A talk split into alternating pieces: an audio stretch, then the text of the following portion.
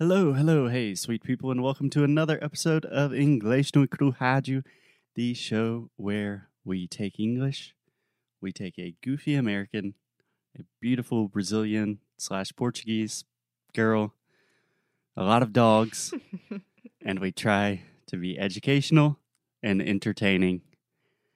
How's that, Alexia? It sounds good, doesn't it? It does sound good. We will see if that's how it actually works. Yeah. Well, Foster, can I start this episode with a personal question? A personal question for me? No, but no, no, no. A personal question. Like, I have a question on how to pronounce a word. Okay, I have a question about how to pronounce a word. About. Sure. Yeah. Um, the word is actually a city and it's called Edimburgo in Portuguese. okay, in English, at least in American English, I say Edinburgh. Yeah, but it's not like that how British people No, say. to be honest, if I was in, Edinburgh. It's more or less like this. well, I, technically, I would say Edinburgh, Edinburgh, because it does have the borough. But I, I most of the time I hear Americans simply say Edinburgh, just to be a little shorter. Um, but yeah, why do you ask? because I was talking to my student right now, and he might um move to Edinburgh. Yeah, I would say Edinburgh. Edinburgh, Perfect. Yeah. And he was like between London and Edinburgh, Edinburgh. and I was like, yeah, I was like, go to Scotland, please. it sounds amazing and cheaper and beautiful and with nature. Um, and I was like, we should go to Scotland one day. But to go to Scotland, I need to understand how to pronounce Edinburgh. okay, this is awesome, Alexia.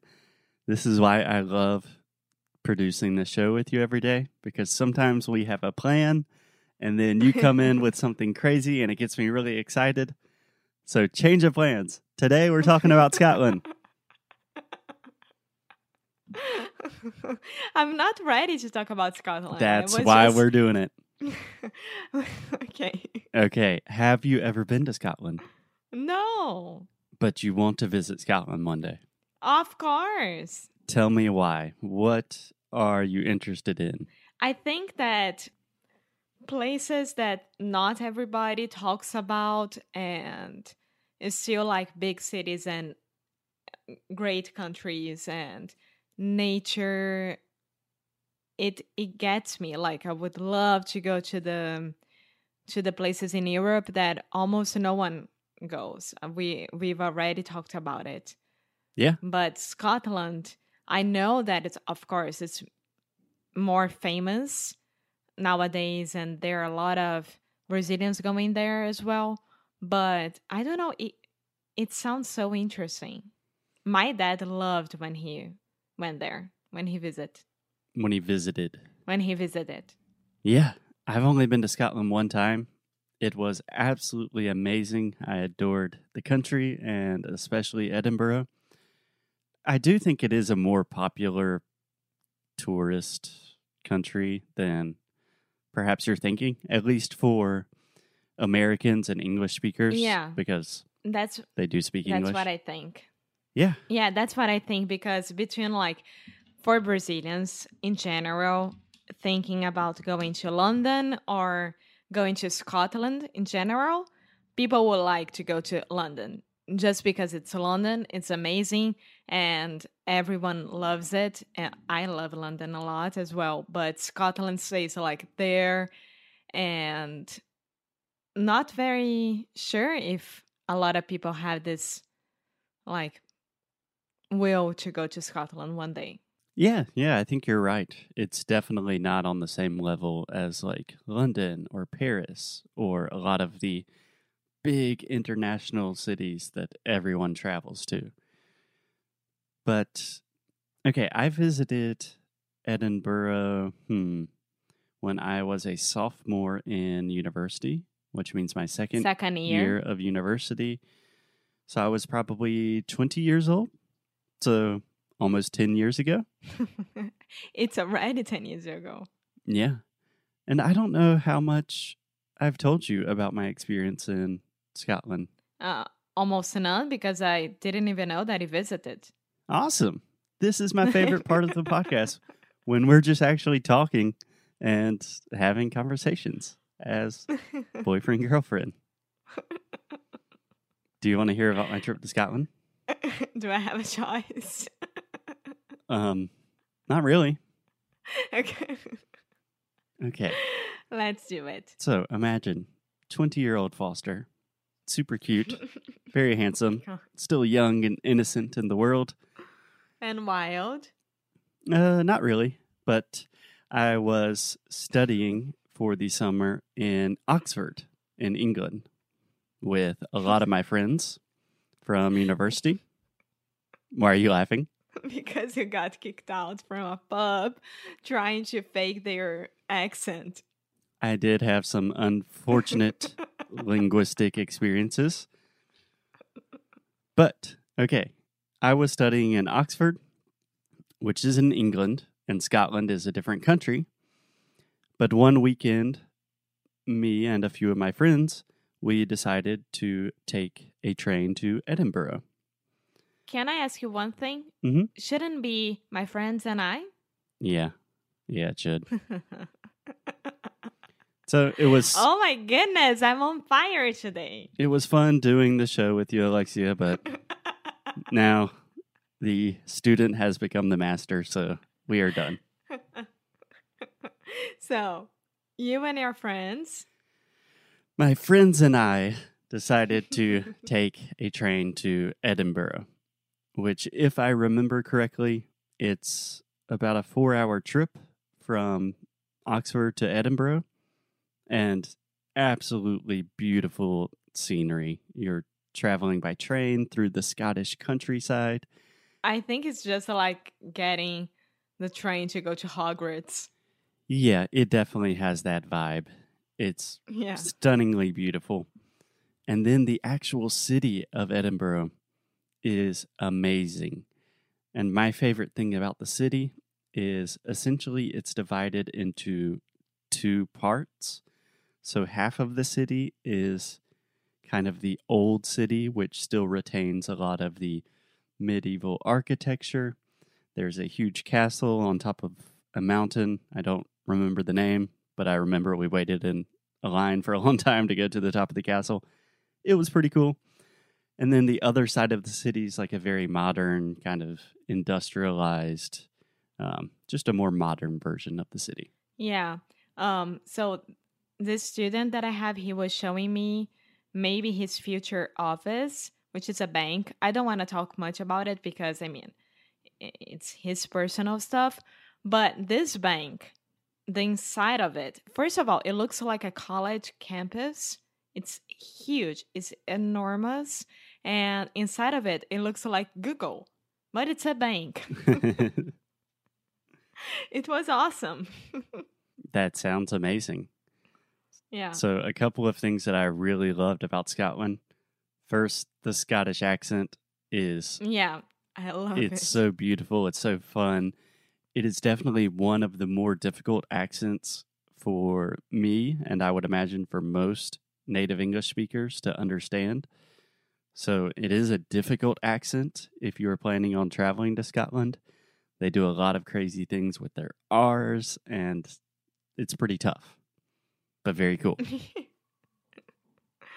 yeah. I oh my god. Foster, would you like to do a road trip to Scotland living from Portugal? Um, sure. We will have to cross some water at some point. Yeah. We just go to France and then we can go underwater. Buddies with us and then we go through United Kingdom. Yeah, we could definitely do that. Awesome. Can I tell you one more quick story about my trip to Scotland? Uh-huh. Okay. So, How long did you stay there? Mm, a long weekend. So, maybe like three, four days. Mm-hmm.